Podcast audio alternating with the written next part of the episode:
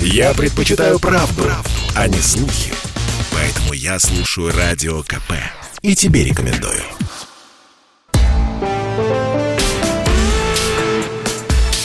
По сути дела, Николай Стариков. И у микрофона Владимир Варсобин. Николай, а, на до, связи? Да, добрый день, Владимир. Я хотел бы начать нашу программу сегодня с изложения моей версии, почему вчера э, упал WhatsApp, а за ним посыпались и другие компьютерные сети. Я думаю, и вам, и уважаемым радиослушателям будет интересно. Начну, как говорится, издалека, хотя, в общем, э, это совсем недалеко от того, что я хочу рассказать. Моей маме 76 лет. Она у меня интересуется политикой, экономикой, осваивает компьютерную технику и давно решила освоить смартфон. И я вот ей все время говорил, что ей будет сложно, потому что зрение уже не то, вот пальцем нажимать на какие-то кнопочки в смартфоне.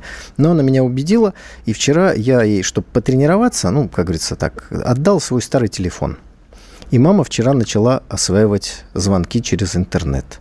Мы с утра потренировались, потом продолжили днем, потом вечером начали созванивать. Я не буду подробности рассказывать, как это происходило, но это было сложно, в общем. Поэтому я совсем не удивился, когда узнал, что WhatsApp не выдержал всего того, что моя мама уважаемая с ним вытворяла, и он просто вот отказался к вечеру работать. То есть для меня причина произошедшего совершенно очевидна. Хорошо. Ну, это, я думаю, утешит многих, что это дело только в этом, поэтому никакой большой проблемы нет. Нет, дело только а, в этом, исключительно в этом. С мамой мы... поосторожнее. Пусть она в следующий раз не берет э, все-таки этот телефон, ладно? А то мне за мировую сеть как-то страшно. А, Николай, вот э, если серьезно, э, во-первых, у нас сегодня есть повод для гордости. Это почти как Э, Гагарин, да, первый артист в космосе. Но, по крайней мере, так подает наше телевидение. Вот некоторых это чисто, короб, э, честно говоря, коробит, потому что вот актриса у нас в космосе. Это сейчас такая наша всеобщая гордость. Как вы относитесь к этой космической затеи? Вы знаете, э, с одной стороны, это хорошо, с другой стороны, есть какие-то тревожные нотки в этом. Время диктует свои особенности. Вот э, нужно сейчас находиться в тех же самых социальных сетях, фотографироваться, выкладывать эти фотографии, что-то рассказывать постоянно. Если ты это не делаешь, вроде как бы выпадаешь информационного потока, и людям интересно, они говорят, что же вы там не рассказываете, не показываете.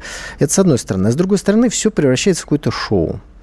Но вот время вот такое. И поэтому для того, чтобы да. привлечь внимание к нашим космическим успехам, нужно отправить на орбиту актрису. А, не Юрия Гагарина, а актрису. И вот эта смесь серьезного с несерьезным, мне кажется, является каким-то ну, какой-то сутью того, что мы сейчас наблюдаем. И поэтому у меня такой, знаете, философский настрой в этом отношении. А вы, Владимир, что думаете по этому поводу? Ну, что я могу сказать? Э, я не, если бы мы вели себя спокойно и обсуждали это с точки зрения кинематографа, все-таки стоит, не стоит и что ждать от этой съемки, но сюда же примешивается вот наша великолепная патриотическая гордость. Мы опередили американцев. Американцы тоже готовили по полет а, а, актеров но вот мы их сделали. Вот сейчас э, наша актриса будет сниматься в невесомости, и я не знаю, как это художественно будет оправдано, что в итоге получится, но э, вот эта гонка в космосе... Но мне кажется, что мы их обогнали, когда Юрий Гагарин полетел в космос первым. Вот мы их обогнали, что называется, раз э, и навсегда. Кстати, я вот сейчас читаю книгу «Поездки Хрущева в Соединенные Штаты Америки», такое время чуть-чуть попозже, и я, например, не знал, что американцы тоже готовили поездку. То есть я знал, что они поездку в космос, полет тоже готовили. Но там разница была настолько небольшая, что мы действительно утерли им нос, первыми полетели.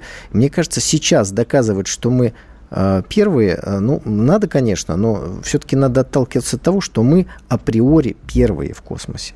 Вот здесь уже историю ну, переписать не невозможно, был, хотя американцы, конечно, первый... попытаются. Владимир, я хотел бы сразу... Кто нашим... первый отправил актера в космос, мне кажется, это такая пошлое, такое пошлое соревнование, в котором не хочется даже выигрывать. Ну, ну простите, я вот это имею в виду. в Гагарина, а не с помощью Конечно, вот конечно. Мы отправили Юрия Гагарина, и поэтому мне. давайте чувствовать себя в космосе совершенно, так сказать, спокойно. Я хотел бы сразу напомнить телефон нашим уважаемым э, слушателям. Пожалуйста, звоните 8 800 200 ровно 9720 и высказывайте свою точку зрения о том, что мы сегодня будем обсуждать. А обсуждать мы будем, Владимир, что? Николай, мне очень, очень мило слышится, как вы ведете передачу и э, объявляете телефон. Не, серьезно, это выглядит здорово. Это непонятно, кто из нас гость программы. Э, давайте поговорим давайте о сегодня Пандор. гостем программы будете вы. Такая у нас будет Нет, большая программа. для меня честь. Ну, давайте, нет, на самом деле тема серьезная. Досье Пандоры – это, я напоминаю, что международный консорциум журналистских расследований опубликовал это расследование, там 130 миллиардов Э, точнее, 130 миллиардеров из 45 стран. А вот оговорка а... по Фрейду. 130 миллиардов файлов, досье, 130 э, триллионов документов. Добро пожаловать, изучайте, дорогие друзья. Николай, да? не придирайтесь. Я не придираюсь, это просто так и выглядит на самом деле. Стран. Тема серьезная, давайте не будем хохмить. 45 стран, э, то есть это не было направлено конкретно против России. И интересно, что в итоге накопали. Оказывается, вот меня больше всего в этой истории поразила э, история с э, гендиректором Первого канала Эрнстом. Оказывается, э, в 2014 году Эрнст стал совладельцем 39 кинотеатров Москвы, э, выкупленных у мэрии э, ради реконструкции. То есть он участвовал в торгах, э, каких-то секретных, потому что ему досталось за 9 миллиардов э, с э, имущества, которое на самом деле по кадастру стоило 23 миллиарда рублей. То есть э, была занижена стоимость, ну сейчас я считаю, ну где-то в два с половиной раза.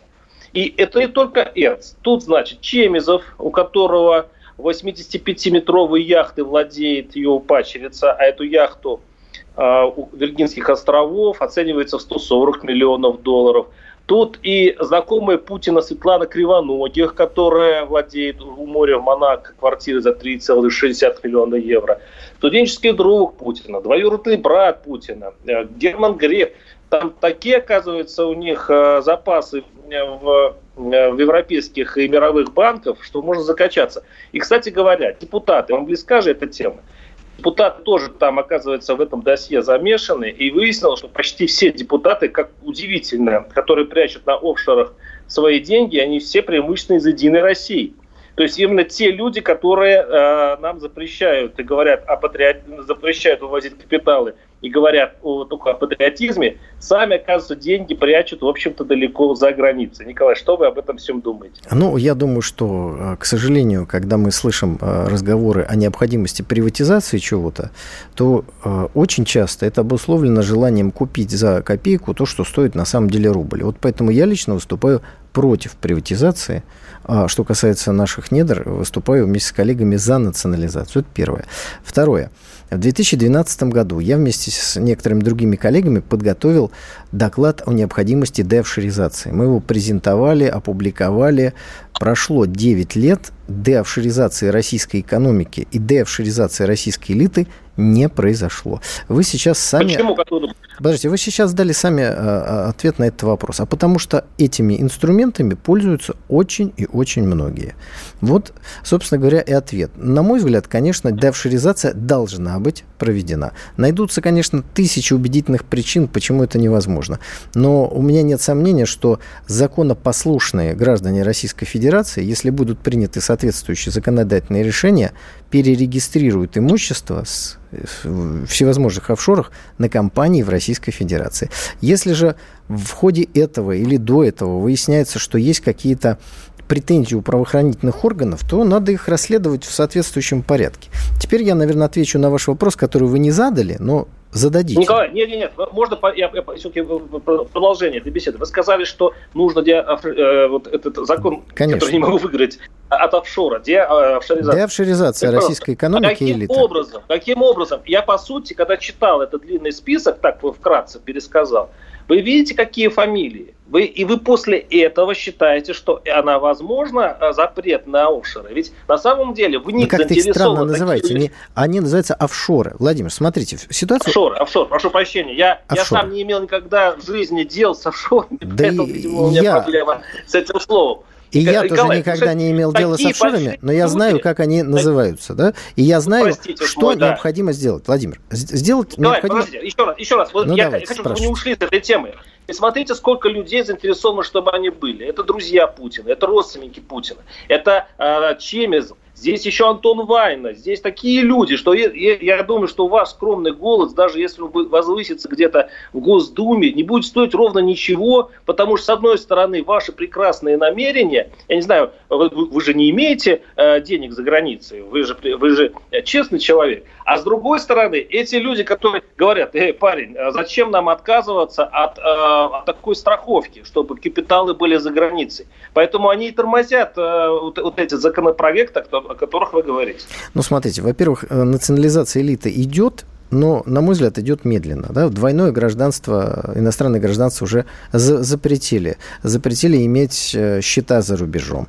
Имущество за рубежом разрешается иметь, но нужно объяснить, откуда оно приобретено. Кстати, любой, кто участвует в выборной гонке любого уровня, заполняет вот такую вот справочку, что если есть имущество за рубежом, нужно о нем рассказать. У меня нет никакого имущества за рубежом, у меня нет, никогда не было, и я надеюсь, никогда не будет счетов за рубежом, поэтому у меня с этим проблем никаких нет. Но это не отменяет необходимости проведения деофшоризации. В, в двух словах это должно выглядеть так.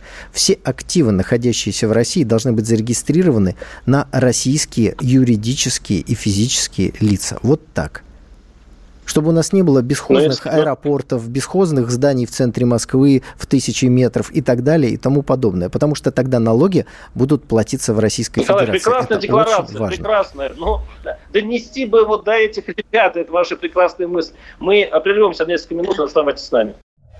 Я слушаю «Комсомольскую правду», потому что «Радио КП» — это корреспонденты в 400 городах России. От Южно-Сахалинска до Калининграда. Я слушаю «Радио КП» И тебе рекомендую. По сути дела, Николай Стариков. И микрофона Владимир Варсобин. Говорим о досье Пандоры. Расследователи раскопали в офшорах а, очень известных людей, 130, 130 миллиардеров из 45 стран, среди которых очень много российских чиновников. Там от Эрнста до э, главы администрации президента и так далее. Владимир. Чемизова, ну, я там через запятую можете посмотреть. Э, я, сейчас вы скажете свое мнение, Николай, просто вопросик такой сразу. Пресс-секретарь, я, я цитирую, пресс-секретарь российского э, лидера Дмитрий Песков сообщил, что в Кремле не увидели ничего особенного, особенного в досье Пандоры. Кроме того, там не увидели повода для проверок и считают все утверждения голословными. Как вы можете это прокомментировать? Буквально несколько минут назад вы говорили, что с этим надо разбираться и, и что нужно реагировать. Значит, разбираться нужно, если есть признаки какого-то преступления. К сожалению, в Кремле прекрасно знают офшорную э, сущность нашей современной элиты. Поэтому, конечно, ничего нового они там точно не, не узнали. Но а, ответ на э, вопрос вам будет понятен, если вы все-таки зададите тот вопрос, который надо было начинать откуда это взялось и почему это было опубликовано. Но давайте несколько фактов вспомним, потому что у нас очень часто любят, знаете, изображать э, какую-то благородную деятельность из вполне конкретных политических поступков. Вот давайте начнем с, э, с да, с берлинского пациента. Вот э, запрещенная экстремистская организация ФБК пыталась нам доказать, что мальчики и девочки, особенно одна девочка, сидящая в Лондоне, значит, находят информацию, которую никто нигде найти не может. Ну, просто вот так с компьютером набирает, и все это выпускается. Для чего это делалось? Для дискредитации каких-то людей, для создания информационных поводов и так далее и тому подобное. Вот сейчас перед нами некая такая операция похожая на Wikileaks, когда опубликовано более 12 миллионов документов, и занималось этим якобы 600 журналистов во всем мире. То есть просто я даже себе не представляю, как бы они могли организоваться и этим заниматься. Уж объем проверенной информации такой, что они, наверное, лет пять предыдущих вообще ничего не писали, не слышали, не были в эфире, потому что я боюсь сказать, сколько им каждому надо прочитать скучных финансовых документов. Ну ладно, бросили все, отложили, написали. А, для чего это делается? Публикуются документы, которые непонятно, правильные или нет. Часть публикуется правды, туда добавляется ложь, и непонятно, что с этим делать. Вот я при, пример поясню. Вот смотрите, мы сейчас с вами говорим, вы свободный, независимый журналист. И вдруг среди этих 12 миллионов опубликованных документов пишут, у Владимира Владимировича Варсобина замок э, на каких-нибудь островах. Вот что вам, Владимир, делать в этой ситуации? Это прекрасно. Это, я нет, сразу. я понимаю, что я вы считаете, что замок подождите. на островах прекрасно. Я так нет, лично не считаю. Нет, подождите, подождите. Ну, вы мне э, вопрос задали, дайте я отвечу. Э, если такое случится, я дискредитирую весь список. Я покажу, что нет никакого замка, и значит, к, к информации, к этому списку все остальные будут относиться уже с большим скепсисом. Но смотрите, Эрнст признает, что да, это правда. Он говорит, что нет ничего незаконного, говорит Эрнст. Все остальные молчат. То есть, в принципе, тот же Чемизов может выйти и сказать, нет этой яхты, и моя пачерица ей не владеет. Никто это не говорит. Но заметьте, что а, Песков, мало того, что он говорил, что в Кремле не увидели ничего особенного, только он говорит, что никаких проверок не будет. Николай, вот что самое ужасное в этой истории. Владимир, ну, хоть проверьте, продолжение вопроса почему... Подождите, а вот а да. а как, как вы докажете, Потом. что у вас нет замка на каких-нибудь островах? Вот мне интересно. Вот можно доказать, что конкретный замок э, вам принадлежит или не принадлежит, хотя тоже сложно. А вот сказали, у Варсобина есть замок. И это опубликовали все ведущие СМИ. И са- сами сделали сразу вывод. Э, даже не написав его. Раз у Варсобина есть замок, значит Варсобин такой, секой и такой. И вот что вы будете после этого Вопрос доказывать? Понят. Вопрос понят. Смотри. Э, там ведь документы. В чем ведь э, история? Ведь не то, что я сейчас читаю, это, это просто выжимка из э, вот этого досье. Там публикуются документы. На кого я вы в суд будете подавать? В нек... на неком сайте опубликованы некие документ, документы. Ну, и что вы с ним будете делать? Николай, ну, ну я уже как бы, мы уже, по-моему, прекратили практику перебивать жутко друг друга. Ну ладно, дайте я доскажу мысль. А, я возьму этот документ, где написано, где что. Вот в чем ведь вопрос. Написано, что за яхта, что за э, дворец. Там все это есть. И очень просто найти в этом же интернете, простите, реальных владельцев этой собственности. И вот тебе, пожалуйста, бумага, которая доказывает, что все это фальшивка. Достаточно просто подождать. Э, но такие истории, вот такие расследования не рассыпаются по такому глупейшему поводу, как публикация фальшивок. Нет, там я не думаю, что это фальшивка. Нет, Владимир, еще раз. Это, там публикуется... Молчание. Там публикуется правда. Там публикуется правда. Но в эту правду всегда можно вкрапить все, что вы захотите. Если вам не нравится пример с замком, пожалуйста, можно опубликовать, что у вас есть счет где-нибудь, просто номер этого счета не указать. И сразу видно, Владимир, что вы честь и достоинство свою в суде никогда не доказывали. Потому что невозможно идти в суд, доказывая что-то непонятное. Вы должны доказать, во-первых, что это порочит вас, во-вторых, должны конкретно... Ну, в общем, это, это огромная, сложная процедура. Теперь, для чего это все Николай, нужно? объясните, пожалуйста, Николай, объясните, давайте, давайте, почему наши власти не хотят, не хотят это расследовать? Ну хорошо, поступила информация. Она не важно, откуда поступила, из каких целей исходит из человека, который все вот это раскопал. Но информацию нужно проверить, а вдруг это правда? Значит, Вдруг, Влад... допустим, условный Эрнст, ну и возьмем там э, другого человека, чтобы не, не попасться в суд, да, действительно сделал какую-то, ну скажем так, участвовал в схеме, при котором э, получил имущество, которое могло быть на честном аукционе, стоить дороже. Это убыток государству. Это государственный интерес. Почему бы не провести эту проверку для того, чтобы э, выяснить правду? Ну, наше государство сразу говорит нет, и расследований никаких не будет. От э, чего? Владимир, э, ну смотрите, э, первый вопрос. Почему вы спрашиваете об этом меня? Какое я имею отношение к сегодняшним российским властям? Ответ – никакого. Я член Центрального совета социалистической пар- партии «Справедливая Россия за правду», которая является оппозиционной. И я был бы очень рад, если бы по тем фактам, о которых вы говорите, были бы какие-то действия пр- проведены. Но прошли выборы, ну, я, я победила вопрос, определенная Николай, политическая сила – и, соответственно, э, мы имеем ту политическую ситуацию, которую мы сегодня имеем. Моя задача сегодня, как я ее вижу в программе в этой, объяснить вам, почему эта публикация произошла. А почему происходит или не происходит определенные процессуальные или еще какие-то действия, вы спросите у представителя власти, когда он придет э, в эфир. Все очень просто. Отвечаю. Смотрите, наш слушатель пишет на эту тему. Вот именно отвечая на этот ваш вопрос. Интересно, что должно случиться? Почему мы ждем от вас ответа. Интересно, что должно случиться, чтобы Стариков перестал оправдывать власть. Вы, в принципе, адвокат. Поэтому мы... Я Это понимаю, вы меня вы пытаетесь сделать вы адвокатом власти. Мы с вами садимся э, в эфир, начинаем говорить, и вы задаете мне вопросы, стараясь узнать мою точку зрения. Но я хочу подчеркнуть, потому что я вижу то, что написал человек. Я не имею никакого отношения к власти, это первое. Я не оправдываю власть, это второе. Третье, я нахожусь в оппозиции к власти. Четвертое. Я считаю, что офшоризация российской, деофшоризация должна быть проведена. И офшорные схемы должны быть законом запрещены. Более того, говорю об этом уже давным-давно. Но мы имеем итоги выборов, которые приводят к действиям или бездействиям определенного характера. Поэтому не надо на меня возлагать ответственность за то, против чего я ровно так же, как вы, выступаю, Владимир. Потому что Ну, когда, же, когда Николай, я вам предложил, понимаете, когда я вам предложил, давайте вы побудете гостем программы. Кстати, наши уважаемые слушатели путаются. Они думают, что это моя программа, а вы в ней гость. Да? Но сейчас мы не будем тут, как говорится, мериться э, э, причиндалами. Давайте я буду задавать вопросы неудобные, а вы будете на них отвечать. Вы себе узурпировали хорошую, удобную функцию. И когда я вам предложил хотя бы на один раз поменяться, вы что сказали? Не-не-не-не-не, давайте я буду задавать вопросы. Я как следователь, тут вопросы задаю только я. Хорошо. Э, У нас очень много звонков, Николай. Мы, Давайте примем, конечно, примем. нашу аудиторию. Сергей, здравствуйте, вы в эфире. Мы вас слушаем. Да, вот Николай, вам другой соперник, например, Мардан Сергей. Вот бестолковый Варсобин, я сам Жириновский, не тянет абсолютно, хватается за все и не доводит до конца.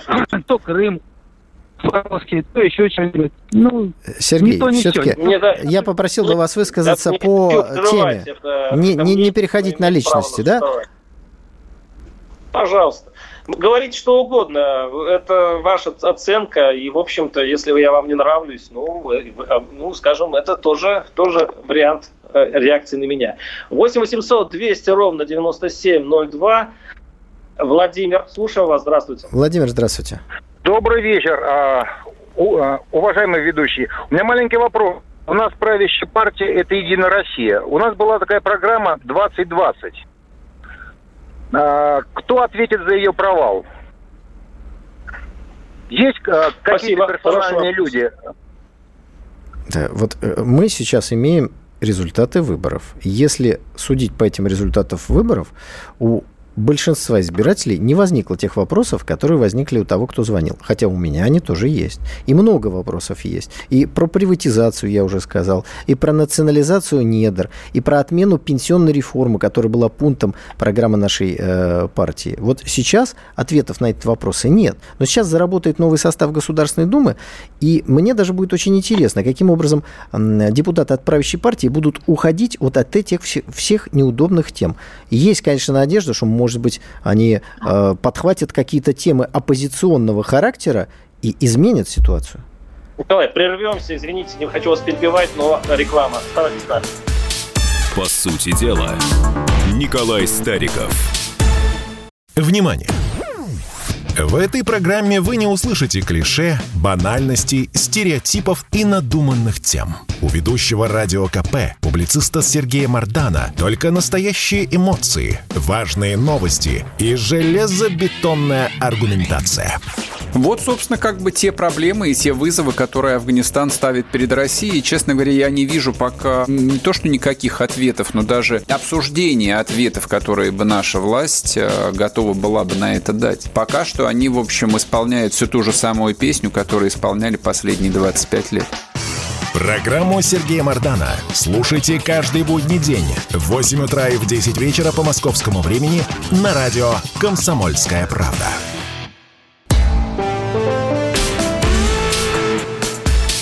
По сути дела, Николай Стариков.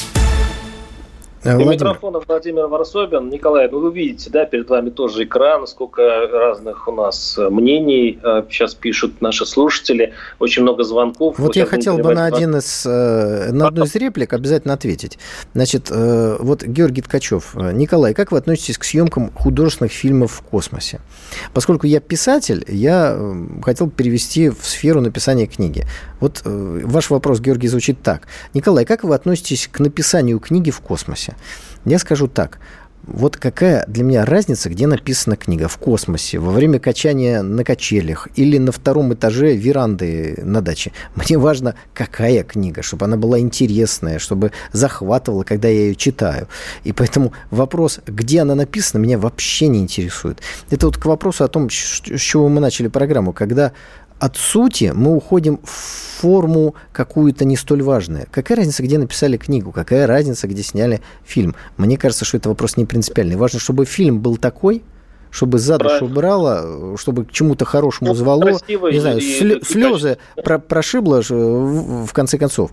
Но, Владимир, справедливости ради, позвонивший наш радиослушатель был как-то настроен недружелюбно в ваш адрес, и несколько человек поддержали вас, и я хочу присоединить свой голос к ним, сказать, что я вас люблю и уважаю, потому что вы задаете сложные вопросы и меня тренируете в прямом эфире. Надеюсь, что я вас тоже тренирую в прямом эфире, и мы с вами в этом смысле профессионально растем. Так что, дорогие уважаемые радиослушатели, у нас с Владимиром не совпадают взгляды, мы пикируемся, мы спорим, мы искренне в этом, мы не разыгрываем перед вами, мы не ломаем какую-то комедию ни в космосе, ни на Земле. Но мне кажется, что это как раз вот э, интересно и здорово. Я Владимиру да, в этом вы, смысле благодарен. Вы сегодня трогательные, прям, прям чуть не довели меня до слез. Это да, очень чувствительно, но вы пропустили несколько действительно важных э, замечаний наших слушателей. Э, ну, тут, тут пишет, что выборы. Но вы же говорите, что проблема все в том, что э, люди проголосовали вот за Единую Россию. Ну, что что это делать? А наши слушатели пишут, выборы – это фальсификация. Стариков и его члены партии, слушатели наш пишут, откажитесь от, мандат, от мандатов, от вас никакой пользы, ну и так далее. Госдума, Кремлевский зоопарк, пишет наш слушатель, где вас кормят, но вы все в клетке. Ну, вы сами читаете, смотрите. Да, Владимир, я Кстати, читаю, зло, злые поэтому, будет, как говорится, спасибо да. за критику, уважаемый слушатель, потому что это написал один человек. А, вот это то, что я прочитал, да? Да. Это написал а, один да, и тот же да. человек, Но, один и а тот же уверены, телефонный просто, номер. Возможно, Москва-то в Москве есть несколько слушателей. Нет, я думаю, что в Москве больше, чем один телефонный номер да. на 10 миллионов человек, поэтому это все-таки один человек пишет. Но это Хорошо. такая точка зрения тоже есть. Ну, может ну, быть, пришло время давайте, вам задать давайте, неудобный вопрос, Владимир? Звонки нет? Тогда. Звонки? Вот, да, вот не хочет Владимир 80... отвечать на вопросы. Ну, что ты будешь делать? Как, какой? О чем? Извините, я пропустил. А я просто говорю, давайте Николай. зададим вам тоже какой-нибудь неудобный вопрос. Пожалуйста, пожалуйста. Да. Вы, вы вольны делать в эфире что угодно. Давайте. Ну, хорошо. Давайте. Значит, давайте. ну вот давайте прямо э, берем с ленты. Есть несколько отраслей знаний, высокие технологии, наука, культура, спорт. Почему мы должны нивелировать успехи в культуре, давая приоритет науке? Владимир, вопрос. Скажите, пожалуйста, мы культуре должны отдавать приоритет или науке? Ой, сейчас скучную вещь скажу. Знаете, я всю жизнь в текстах и в своей журналистике ищу гармонию. Это когда одно не должно э, убивать другое. Вот нас, к сожалению, сейчас скорее армия и наши финтраты на безопасность, на полицию, Росгвардию, э, на, э, на, на, на помощь чужеземным странам, на какую-то вот ерунду э, хватает денег. А на культуру, на образование, на здравоохранение почему-то у нас денег все время не хватает. Я не видел, чтобы военные выходили и кричали, что у них не хватает денег. Я не видел ни одного генерала, который бы сетовал на то, что на госзаказы не хватает денег. МЧС не видел, Росгвардеец Сечина, там, не Сечин, Владимир, прощения, а я вас остановлю. Не Пр- проникновенно, а вот, а вот, а проникновенно. Вот директоров школ ну, в России, Се... вы сами задали вопрос, сами перебиваете. А вы на него не ответили. Я видел очень много. А вы на него не отвечаете. Я его еще раз сформулирую. Вот в чем неудобство вопроса-то? Вы хотите от него уйти, а вы ответьте, пожалуйста, мы должны приоритет давать культуре или науке? У вас слово гармония ни о чем не говорит, раз. Ну, вот вы, не, вы, мы должны вы, давать вы приоритет гармонии. Между папой и мамой выбирать. А, а, а, можно, а можно отдать приоритет обоим. А можно заплатить нормальные человеческие деньги, не стыдные для большой нашей страны, для империи практически, которая стоит на нефти и золоте, отдать на хорошие деньги. Вот наконец-то, Владимир, вы стали на, на не скользкую дорожку, а на правильную дорогу, где мы с вами солидарны.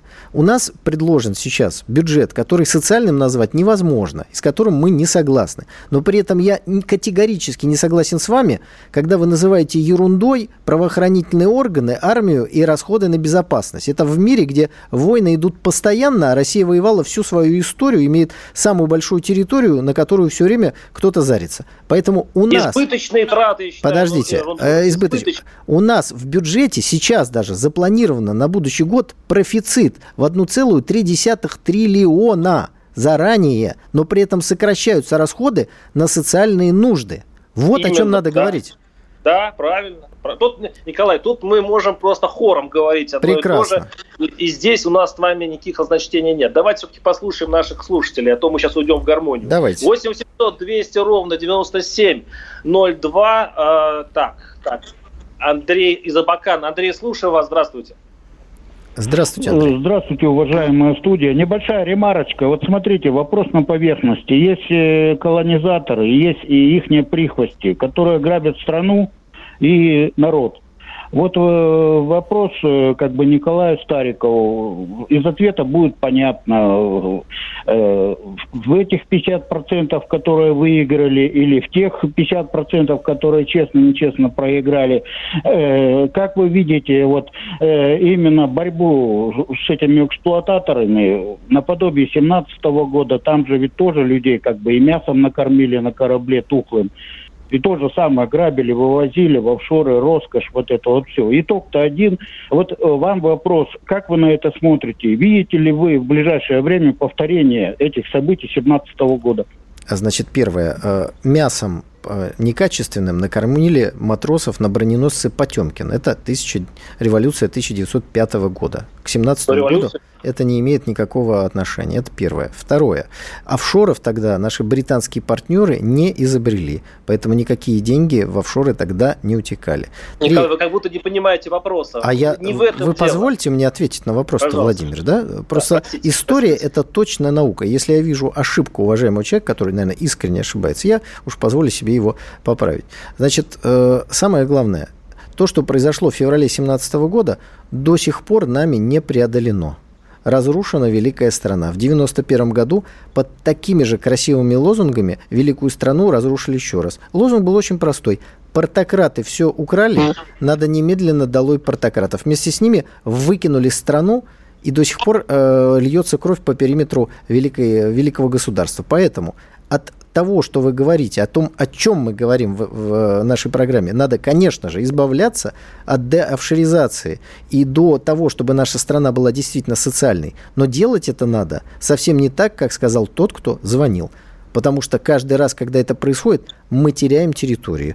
И это счастье для России, что в России потом оказался Иосиф Виссарионович Сталин, который смог отстроить экономику, сохранить страну в самой страшной войне – восстановить нашу территорию и еще ее даже нарастить. Хотя э, тоже все-таки Российская империя была чуть больше. Поэтому давайте без вот этих э, радикальных потрясений. Обратите внимание, наши геополитические противники у себя потрясения такие делать не собираются. Это все исключительно экспортный товар.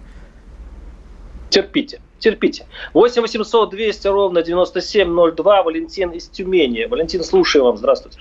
Здравствуйте, Валентин. Здравствуйте. Мы слушаем вас. Ну, у меня на, ну, у меня на самом деле вопросов э, особо и нет. В принципе, я вас, Николай, давно слушаю.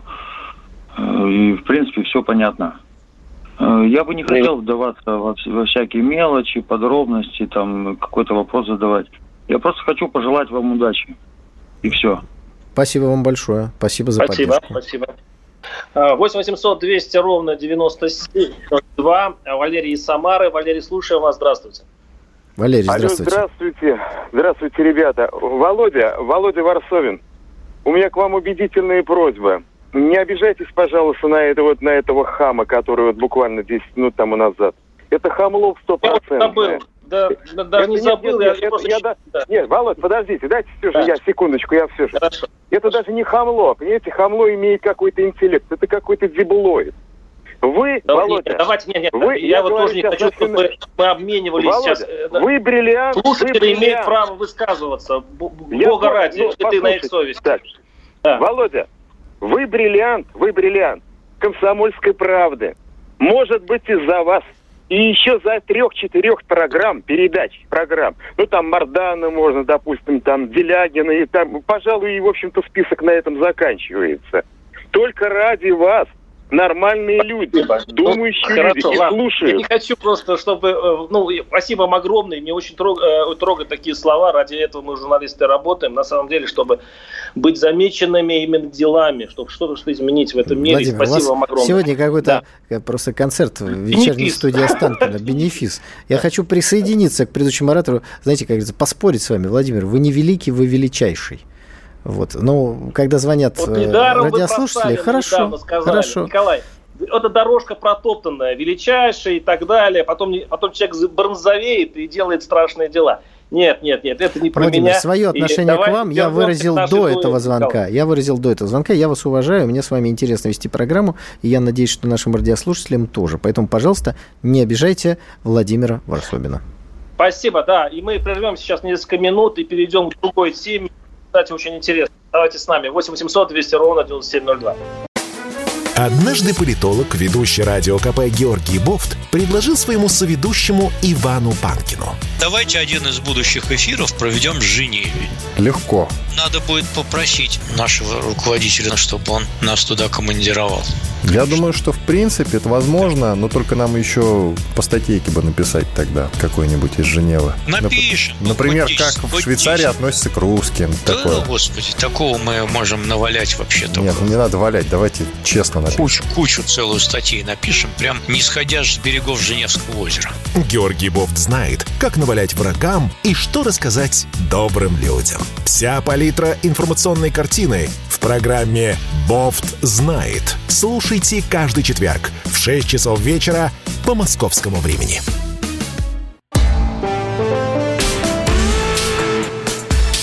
По сути дела, Николай Стариков. Да, я теперь понял, как меня вывести из рабочего состояния. Меня надо просто похвалить, и все, уже проф непригоден. Да, у нас э, э, Николай Стариков и новая тема. А, это так, тема у нас, Николай, э, по поводу того, где я нахожусь. Нахожусь я в Тбилиси. Прям сейчас как-то мы напряглись, напряглись все, потому что, знаете, где вы нах- находитесь? Вот смотрите, опять же, э, проси, прошу прощения, просто не могу не прочитать. Пишут. Анатолий из Ижевска. Сегодня день уголовного розыска России. Поздравьте нас с этим праздником, опера Первомайского РОВД города Ижевска. Уважаемые опера Первомайского РОВД города Ижевска и все остальные сотрудники уголовного розыска. Конечно, мы вас поздравляем с вашим профессиональным праздником, мы вас любим, уважаем. Ну, а если вернуться к началу нашей программы, про офшоризацию, то хочу сказать, что без работы вы в нашей стране точно не останетесь. Да, но я все-таки возвращаюсь. Значит, я намекаю на нашу следующую тему. Я нахожусь в Тбилиси, где, э, как известно, в тюрьме оказался экс-президент Саакашвили. И э, интересно, сейчас происходит э, такая словесная дуэль между сидящим в тюрьме Саакашвили и, извините, Кремлем. Потому что Саакашвили проклинает Кремль, даже будучи за решеткой, и обвиняет, что возбужденные против него дела местной властью были под, под указкой, ну, были сделаны под указкой Кремля и конкретно Владимира Путина. Николай, ну, честно говоря, здесь э, политики друг друга обзывают агентами Кремля уже давно, и это, в общем-то, здесь это обычное дело – Э, ну, как это видится в Москве, Николай? Потому что я тут уже в Грузии пару-тройку дней, и мне просто интересно, как это выглядит. Ну, я начну стороны. со своего отношения к э, Саакашвили. Его часто каким-то клоуном выставляют. На самом деле это преступник и мерзавец. Ему место на скамье подсудимых в России. Он должен ответить за убийство наших солдат и мирных жителей. Поэтому мое отношение к нему такое. Место ему в России в тюрьме. Это первое. Второе. Когда э, вот он говорит такие глупости, нужно понимать, что он сел в тюрьму по инициативе своих, ну, если так можно сказать, работодателей, тех, кто его курирует. Э, несколько фактов. У него нет грузинского гражданства. Вот это звучит странно, но он был лишен грузинского гражданства. Не, он отказался. Слушайте, это он вам заявляет. Его государство лишило грузинского гражданства. Это уж точно было сделано без каких-то инициативных заявлений э, нашего государства. Вообще хочу сказать, что наше государство в отношении Саакашвили проявляет недопустимую мягкость. Человек, который убивал солдат России, должен место не находить себе в мире. Земля должна у него под ногами гореть. Я не знаю, вам... когда был послан последний запрос э, по Интерполу, каждую неделю посылается, каждый день должен каждый час посылаться, в конце концов. Ну, я уж не говорю о том, что, знаете, бывают ситуации, когда некоторых людей охватывают странные желания. Вот э, помните, была такая украинская э, военнослужащая, которую потом на Украине тоже посадили, да? Я, я честно говоря, уже забыл даже как. А, Надя Савченко. Савченко вот. Да, Надежда Савченко. Видите, уже забыли ее практически. Так вот, э, я вам напомню ее историю она, э, находясь на гражданской войне на Украине, ее вдруг охватило сильнейшее непреодолимое желание попасть на территорию Российской Федерации. Зачем она это сделала, мы не знаем. Но она оказалась на территории России, была арестована, судима, посажена, ну и дальше вся эта история завертелась. Ее выкрыли? Вы что, Николай, ну не будете Подождите, ее охватило, я, ее охватило наивно, да? сильнейшее... наши Владимир, Владимир, и была она арестована так вот, там я на... очень, Владимир, я очень жду, когда господина Саакашвили охватит неуемное, непреодолимое а, желание этом... посидеть Понятно. в грузинском ресторане в Москве. Что после чего он окажется на скамье подсудимых в Москве, а не в грузинском ресторане, и получит свои, не знаю, там лет 20 за то, что он совершил. А может быть и высшую меру наказания. Могу вот жду, когда это будет. все-таки ваша ваш, э, ваш гнев в отношении Мишико. Еще одна вводная. Я же не всю информацию сказал. Дело вот в чем. Дело в том, что Иванишвили и правительство мечтателей, которые сейчас находятся у власти в э, Грузии, с своей стороны заявляют, что агент Кремля как раз Саакашвили. Потому что именно э, Москва сделала все, чтобы Саакашвили приехал и сейчас мутил воду и раскачивал ситуацию в Грузии, потому что ситуация в Грузии хорошая, что страна идет э, вперед, экономика и так далее, и это очень обидно Москве. И Саакашвили – это оружие Кремля. Теперь ваш комментарий. Ну, слушайте, когда мы слушаем о развитии Грузии и грузинской экономики, мне на память приходит мощнейшая развивающаяся экономика Украины, которая семимильными шагами идет вперед, да так, что мы все прямо от зависти. Тут смотрим и думаем, вот, вот как, Слушайте, ну это все глупости. Что вы такое даже повторяете? Смешно, Владимир. Зачем прилетел... Нет, почему? Мне не смешно, я в Тбилиси нахожусь. Я вижу, ну, как здесь э, вот... люди живут, как здесь экономика. Ну и прекрасно. Сходите, COVID. покушайте здесь, здесь очень тяжело прекрасной ковидом, грузинской но, но кухни. Краха экономики точно. Съездите в город Горе, поклонитесь родине товарища Сталина. Тоже полезная вещь. Много, не знаю, сходите на могилу Грибоедова. Там э, много чего есть важного в Тбилиси, что русский человек должен посетить посетить и э, посмотреть. Мы вместе были огромное количество времени, будем опять вместе, это неизбежно. Но чтобы этого не случилось, американцы нанимают вот таких, как Саакашвили, как Зеленский. И задача Саакашвили, прилетев сейчас по инициативе его работодателей в Грузию, значит, сесть в тюрьму. Смотрите, он счастливый ходит, улыбается радостно, потому что уверен, что его американцы из тюрьмы вытащат. И дальше будет развязана очередная э, разнузданная пропагандистская кампания под лозунгом Саакашвили, значит, э, власти Грузии приняли во внимание просьбы и требования всего цивилизованного мира, а в России берлинский пациент сидит и кровавый режим не слушает международную общественность. Иными словами, для того, чтобы создать прецедент, когда человека под статьей арестовывают, а потом выпускают, работодатели и отправили Михаила Саакашвили, который в данном случае является подневольным инструментом антироссийской политики. как кого он был всю свою жизнь. Это его работа, за это ему деньги платят. Американцы его из тюрьмы вытащат. Сейчас, сейчас он хочет э, э, оказаться, остаться грузином, он хочет остаться даже в камере в тюр... э, на территории Грузии, не собирается депортироваться, хотя хотя у него действительно нет гражданства. Это, конечно, тяжелая история. Что значит но, быть Николай, грузином? Он и есть грузин. Вот он грузин. Но грузин, настоящие грузины, да, не У него фамилия грузинская, у него родители грузины. России, ну что вы? Они рвутся на родину. Он, он реально, действительно, он обещал уже много лет приехать. Он, он, мне кажется, у него действительно есть сентиментальность такая. Он, э, и причем честолюбие. Он хочет вернуться, как Наполеон с острова Эльбы, и все-таки снова стать президентом. Владимир, Это сумасшедшее. Владимир, не, нельзя, так... нельзя романтизировать убийц русских солдат. Нельзя категорически. Ни на одной американской радиостанции телевидения вам не дадут а сказать то, что вы говорите солдат. на русском языке. Убийца грузинских солдат – это Саакашвили, который толкнул их в преступную войну против Южной Осетии и России. А его Николай, толкнули туда американцы. об этом говорить, потому что эта тема большая и очень сложная. Я хочу про русских поговорить в Грузии. Вот извините, я хочу все-таки пару-тройку минут вырвать. И, и это очень важно. Знаете, что говорят русские местные вот про вот эту всю ситуацию, связанную с отсутствием виз то есть мы приезжаем сюда, хотя нет прямых рейсов, э, без всяких виз, то пропускают легко. А вот чтобы приехать в Россию молодому человеку, студенту, нужно виза. Это очень тяжело и, и затратно. И поэтому большая часть Грузии никогда не была в России.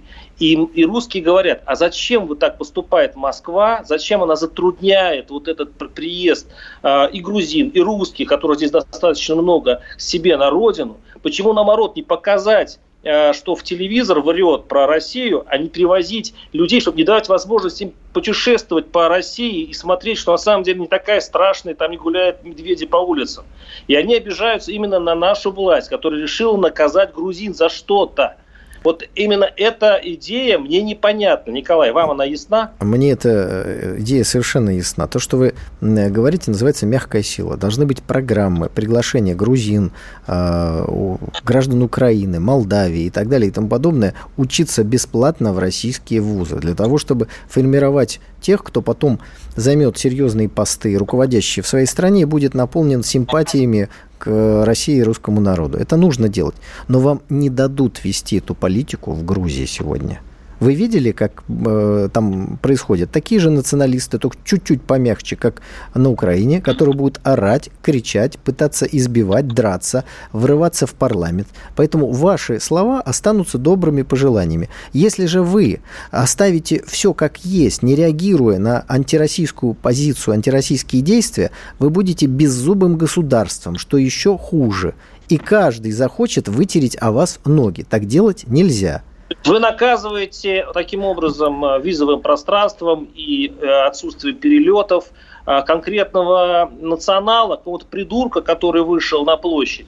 А скажите, пожалуйста, ну вместе с ним вы наказываете еще миллионы грузин, которые очень хорошо относятся Никто к России. Никто никого не наказывает. Много.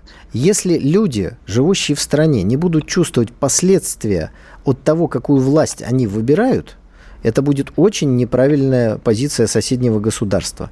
И именно эту позицию, кстати, американцы навязывают сегодня российскому обществу. Вот это давление, бесконечные санкции, это подталкивание политической элиты к тому, что, вы знаете, вот власть в России неправильная, давайте-ка ее как-то меняйте. Вот мы такую позицию должны заменять, занимать в отношении государств, которые ведут недружественную позицию в отношении России. Это правильный метод. Никого никто не наказывает, отстаивают интересы российского государства, иногда совершая ошибки. Но в данном случае я согласен с той позицией, которую занимает моя страна в отношении тех, кто выражает ненависть в отношении моей Мне страны. кажется, это недальновидно, а, даже не этично, но больше недальновидно, потому что а, столько людей могли бы изменить свое отношение к России, а теперь получается, что их вместе заталкивают с националами в одну а, в резервацию, и это не солидно для большой страны, но это, это тема для другой передачи. Николай, спасибо, мы с вами вами расстаемся на До неделю. свидания. До свидания. По сути дела, Николай Стариков –